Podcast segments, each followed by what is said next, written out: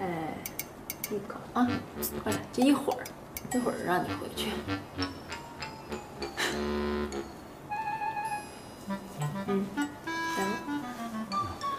Hello，大家好，我是老高，咱们今天来讲努力。去年在中国网络上有一件事情呢，引发热议啊，就是有一个带货主播在直播的时候说了句话，结果引来一些网友的不满，就是有人质疑他的东西卖的比较贵，于是他说啊，这个东西贵嘛，你应该想想这些年你工资有没有涨啊，你有没有努力？虽然我觉得他应该是没有恶意的，只是强调他这个东西是不贵的，但是呢，确实让不少人听着不舒服。所以今天呢，我们就来讲讲努力是个什么东西，他为什么强调努力啊？努力是否真的有用？是否真的能够让你的工资涨一涨？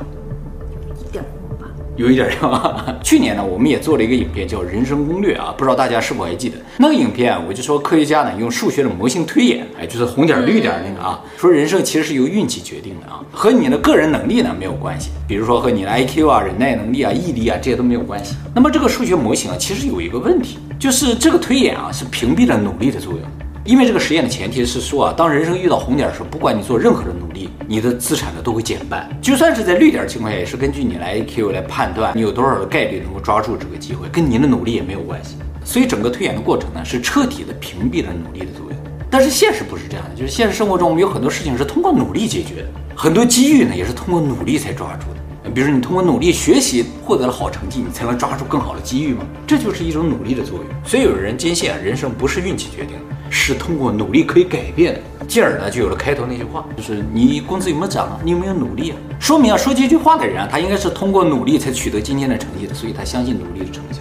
这个本身是没有任何问题的，而且很多国家都宣扬这种精神，就是通过努力啊，通过你的双手就可以改变你的命运哈。勤劳致富吗？没错，哎，这个其实是一个社会观点，有一个学名叫做能力主义。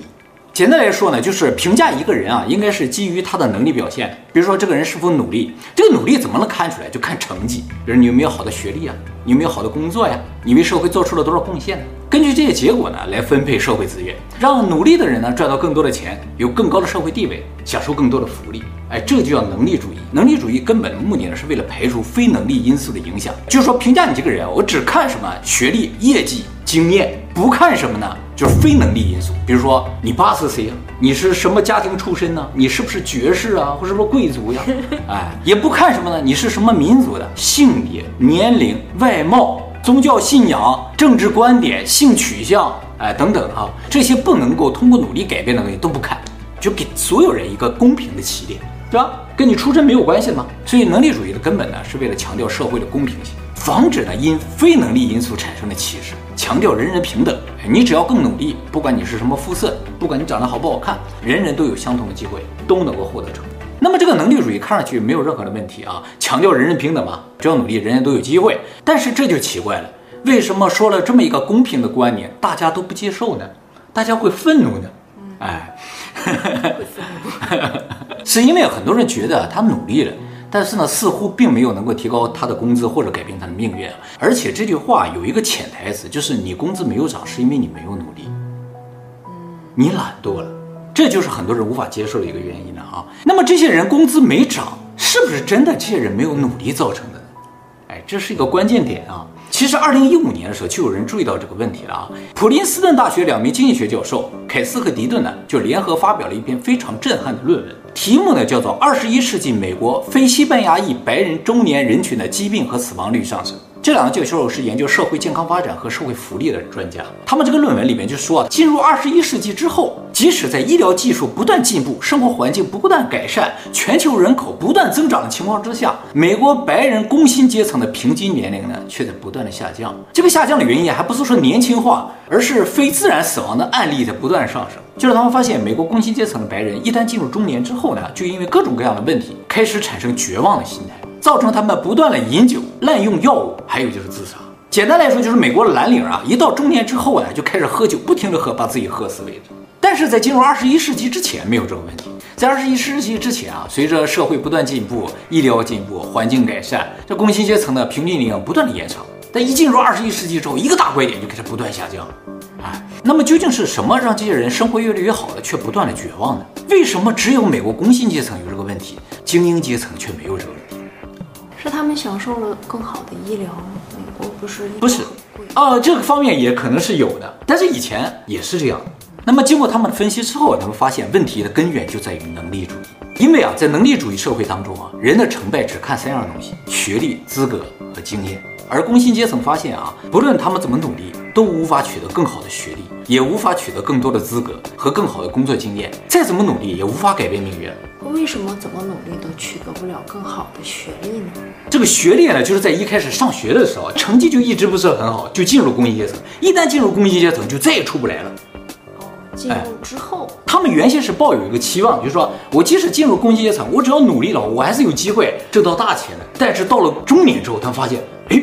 不是这样的，我怎么努力都是没有用的。于是呢，就绝望了，开始不停喝酒。可是身边也有好多案例，就是嗯，没有很高的学历，嗯、可是真的很成功啊。有的确实是有的，很多呀、啊，哎，很多是吧？啊，你也是这么觉得，很奇怪，对不对？特别是下岗的时候。很好，我今天就给你解释一下什么原因造成的啊。那么为什么他们觉得他们更努力，却没有能够改变命运呢？因为能力主义其实并不公平。虽然它表面上看上去非常的公平啊，但是所有人都明白一个道理。就是即使付出相同的努力啊，也不可能获得相同的结果，一定存在另一个决定性的因素啊，那个东西决定的结果，不管你怎么努力，都是不可能改变的。努力只是一个表象。我给大家举个例子啊，比如哈，你觉得博尔特很厉害，你也很向往。如果给你人生重来一次的机会，你从一出生就开始练一百米，你觉得你有可能成为下一个博尔特吗？啊，是吗？毕竟这里边有个天赋的问题嘛，对吧？还有就是梅西说他从五岁就开始踢球，你如果从三岁开始，你不睡觉，他睡觉的时间你都练球，你觉得你有可能成为第二个梅西吗？很难吗？还有就是你觉得你如果从一出生就开始研究数学，你这一辈子能总结出几个公式？会比拉马努金更多吗？现在全世界所有的数学家连在一起，他们总结出的公式都没有拉马努金一个人总结的多。我还有那个神的舌头呀！啊，对呀、啊，就是说这不是通过努力可以解决的问题吗？但是这些都好极端啊。OK，咱们说点达到平均水准嘛。好，咱说点现实的。我想大家在学校里一定都见过这种人，就是他不怎么学习，学习成绩就蛮不错的。有，是不是？但是老师说他很坏，他都回家学。哎，对对对，你是老师的理解了。现实中就是存在他不怎么学习，就是学习成绩好的。有没有一些人他不怎么锻炼，就浑身都是肌肉的？有，是吧？我有腹肌，这个叫什么？这个就叫大器灭征啊！就是明明有一些人他不需要努力就可以获得你不管怎么努力都无法获得的成绩，怎么吃都吃不胖的体质之类的。所以努力并不是公平。因此呢，通过一个人的学历，你来判断他在上学的时候是否努力过，这是一个错误。他可能非常努力，但是这就是他的极限。你通过一个人的工资去判断他这些年有没有努力，这就是个错误。你通过他的球技来判断他有没有从五岁开始踢球，这是个错误。所以你工资涨没涨，努力了吗？这句话不成立的。他说的时候没有考虑啊、呃，当然了，工资和努力其实没有直接的关系，好吗？反过来说，成功者也绝对不是全靠努力才成功的，必然有天赋和机遇的共同作用，对吧？嗯，而天赋和机遇是什么？都是运气嘛。是吧？你的天赋来自于你的父母，不是你努力的结果，这是运气。你就恰好是两个运动员的孩子，所以你身体素质好；你就恰巧是两个聪明人的孩子，所以你智商高，这是运气。智商也遗传吗？哎，遗传呢？啊，对了，关于什么遗传，什么不遗传，以后我们专门作品给大家讲解啊。有很多天赋都是遗传的，所以努力要用在出生前投胎的时候啊。对。感觉上就是这样的，感觉是这样的啊。简单来说，就是人生其实是由努力加运气共同作用形成，好吗？但是能力主义呢，只强调努力的作用，这就是错误的。只要努力，就人人都可以获得美好的未来，这句话就是不存在的啊。那么，既然人生是努力和运气的共同作用的话，那努力和运气哪个更重要？有没有可能通过努力来压倒运气呢？我运气就不好，但我努力就压倒所有的运气，有没有可能？要了解这个问题，我们就要先来解释一下努力究竟是个什么东西。一九六二年的时候啊，美国的德克萨斯大学奥斯汀分校在美国国家科学基金的资助之下，进行了一个非常有趣的研究。研究的题目呢是遗传、环境与个性，八百五十组双胞胎的研究。这个研究的目的呢是研究遗传和环境对人的个性有怎样的影响。就是人的个性啊，究竟是由环境决定的，还是由遗传决定的？有哪些部分来自遗传？他们想知道这个事情。那么他们怎么进行这个研究呢？就是通过同卵双胞胎，大家知道同卵双胞胎的基因是完全一样的，那么研究他们之间的个性差异，就能排除基因的影响，是吧？就知道哪些是由环境造成的啊。而且呢，他们还找到了很多家庭环境完全不同的同卵双胞胎，就是有些同卵双胞胎啊，出生的时候家庭环境非常糟糕，这家人就养不起了嘛，就把一个送给有钱人家养。能找到那么多啊？找到很多，就造成了这两个双胞胎明明基因一样，生长环境完全不同，他们就想看看这两个人有多大的差别。都送走呀？那总得留一个嘛，是吧？他们也喜欢孩子，只是没有机会去抚养，没有这个能力。那么就从这种环境差距特别大的双胞胎这个研究中啊，发现了一个事情，这个事情对后来遗传学都产生了重大的影响。就是他们发现啊，不论是在有钱人家长大的，还是在穷人家长大的这种双胞胎两个孩子啊，他们的努力倾向居然是相同的。就是在六几年时候，这个实验在六几年，六几年的时候，美国的学校有很多是教乐器的。古典乐器，比如小提琴、大提琴这些的啊，他们发现双胞胎两个人啊，在练习乐器上花的时间啊是类似的啊。为什么选择古典乐器作为研究对象？是因为首先啊，古典乐器不是必修课，你有兴趣的人才会选择。另一方面，是因为古典乐器啊学起来特别的慢，就没兴趣的人练两天他就不练了，就放弃了啊。结果他们发现啊，同卵双胞胎不论他们在什么样的环境中长大啊，只要有一个在那拼命练古典乐器，另一个就在世界的某一个地方也在那拼命练。量子纠缠啊，就像一样一样的啊，花的时间都是差不多的，取得的成绩也是类似的。他们有在观察，他们知道他们是双胞胎？不是，这是后来通过调查问卷知道的。即使他们从来没有见过面，即使他们家庭环境天壤之别，这个研究结果就说明什么？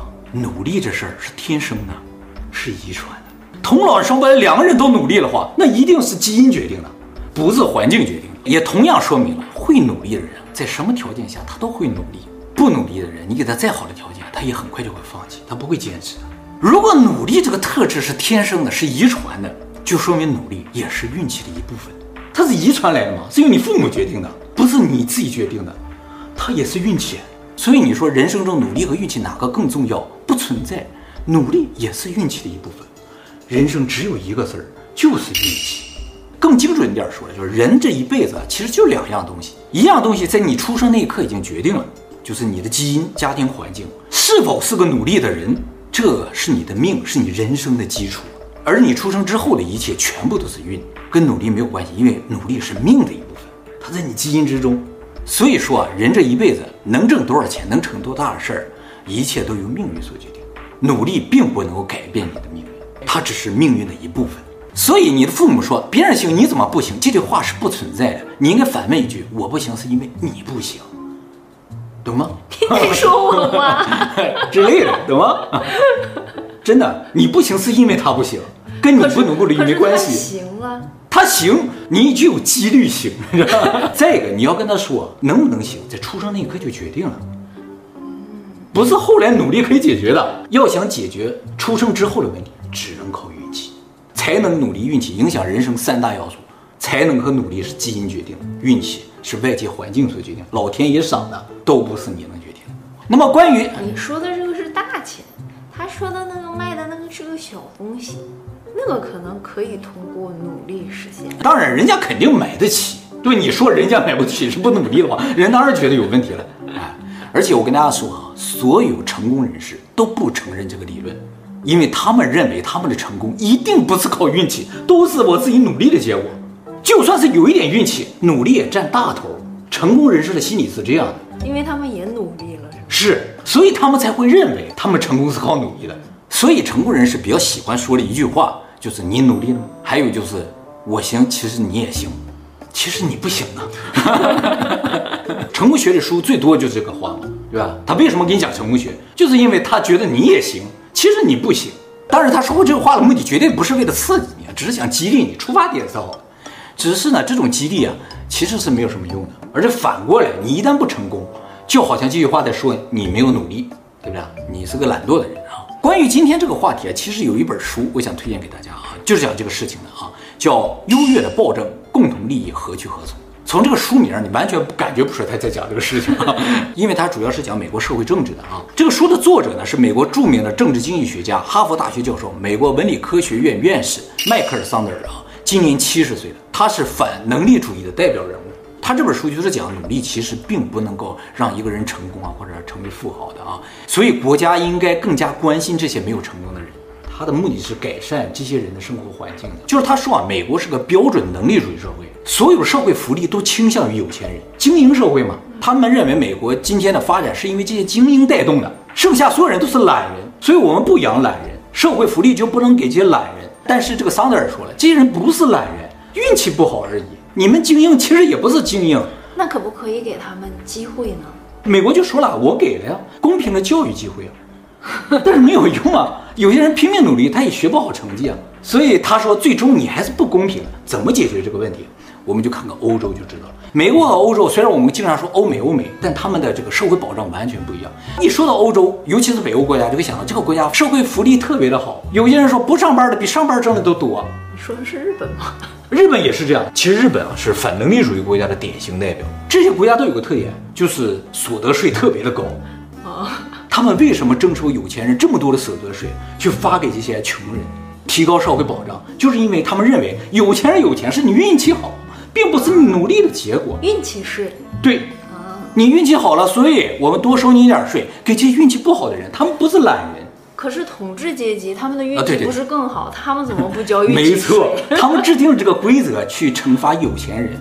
后来起来了运气好的不行，我们早年运气好了可以，那是真运气好。对，后来他们研究了发现，哦，原来这事儿啊是运气，所以从普通的被统治阶级有可能蹦出来运气好的，我们得想办法把他们打压掉。高福利国家的理论基础就是这个，就是说人生的成败啊主要是由运气决定。在欧洲最典型的这种思想的国家就是法国人。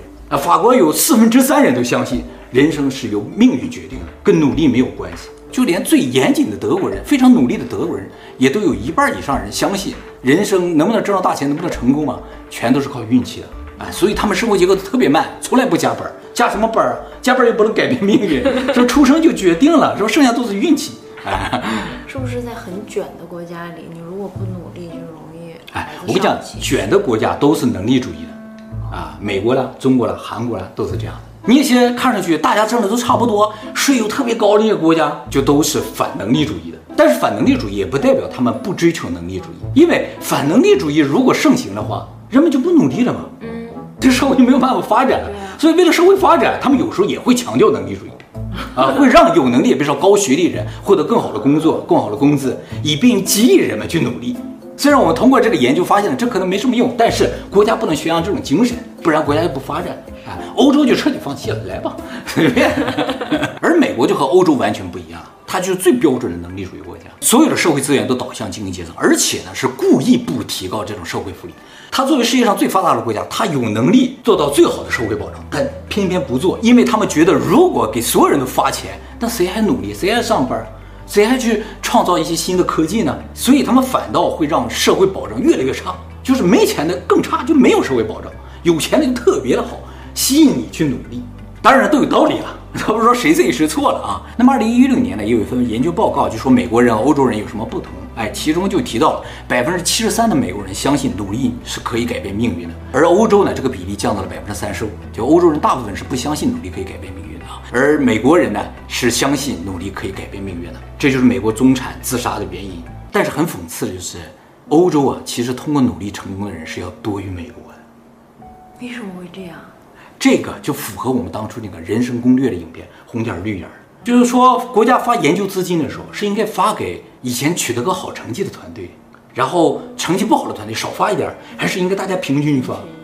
结果平均发之后，整体成绩会更好。哎，欧洲就是这样？人人都有机会，你想研究点什么就研究点什么，结果研究成果就更好一点。而美国呢，不断的激励大家努力，毕竟对优秀的人毕竟是少数嘛，他们机会就降低了。所以通过这种奖励机制，能够成功的人的比例就降低了。也就是说，欧洲是百花齐放，美国呢是独树一帜，厉害可能特别的厉害，但是数量就特别的少。那么在今天的影片的最后，我想强调一下，今天讲这个内容啊，并不是否定努力的作用。只是强强调啊，不能够神化努力的作用。很有可能的情况是，努力只是影响人生的一小部分，它并没有彻底改变人生的力量。要改变人生，必然要配合一些决定性的因素，而这些决定性的因素呢，几乎全部来自于基因和运气。整容。也是一种努力啊。很多人说整容之后会获得更多的，没错，工作机会，嗯、生活环境也变好了。但是通过整容，呃，这种努力，比如说你变漂亮了，它其实属于非能力主义，就是你一旦整好了，你就不用再努力了。对的，就跟一开始长得好看的人一样嘛，这不是更有吸引力吗？那倒是了，就努力一下就可以了。而且整容你也得有底子呀，不是谁都能整的，这就有运气的成分了。所以大家千万不要因为人生的不顺而感到沮丧或自卑，因为这并不能说明你没有努力，顶多只能说明你运气不好。但是运气这个东西，明天好起来的可能性完全是有的。所以大家应该更加期待明天。好，那么还有一个更重要的问题，就是如果所有的事情都是运气，都不可控。我们是不是就没有机会呢？只能躺平了呢？其实不是这样，而恰恰相反。既然我们知道人生是由命运决定的，我们就应该把我们的侧重点啊，不是放在努力上，而是放在决定命运的部分上。就像你说的投胎，这个虽然我们做不到啊，有一个事情我们能做到，就是我们应该在符合命运的道路上努力，千万不能够在非命运线上挣扎。就是你如果是梅西和博尔特，就不要去研究数理化。也不要去研究诗词歌赋了，是吧？你就去踢球，就去跑步嘛。你可能会发现，你都不需要努力，啊，这人就踢不过你，你都不需要努力，啊，谁都撵不上你。那也不能完全否定人家的努力，确实是，对，很努力。你在你的路上轻轻一努力，就能取得别人努力一辈子的成果，就是这个意思。你如果再拼命努力了，你直接就是世界巅峰了。你现在如果不顺，说明什么？就说明啊，你可能这次没戏研究数理化。就这个意思啊，所以啊，找到我们的命运之路才是真正的人生。怎么找？关于这个话题，以后我们专门做一个给大家讲讲。哎，是有方法的。这比较重要，应该快一点讲。我需要先让大家理解这一点，就是你应该研究的命。当然，你出生之前的事你决定不了，出生之后你需要了解你的基因、你的命。就切记四个字：大器免成。你要知道你是什么大器，你就免成了。就是每个人生来一定会带有大气。对，你是某一个大气，就一定有的。对，找到你就免成。就不会有人是没有的吗？不会，一定有。只不过有可能你的大气和别人大气是一样的，这是有可能。不是说你的大气就一定和所有人都不一样。梅西的所有队友也都非常的优秀，也都很有天赋。你虽然可能不比梅西强，但你也是第一梯队的，这就可以了。明明是个踢球的天才，为什么要研究数理化？踢球也需要研究数理化。研究什么数理化？那 也有队形啊。有队形跟数理化有关系。还 有队友写。果然就是数理化没有研究好的人。那队队服上还写着号呢。不是到那个你连数字都不认这个程度，哪那么夸张？小学毕业了之后就找到自己大气就行了。如果你是个数学天才，像拉马努金，天天做梦都梦见公式，你就不要去踢球了，把它都记下来。就是你得知道你自己擅长什么，这才是人生攻略，改变人生的唯一机会。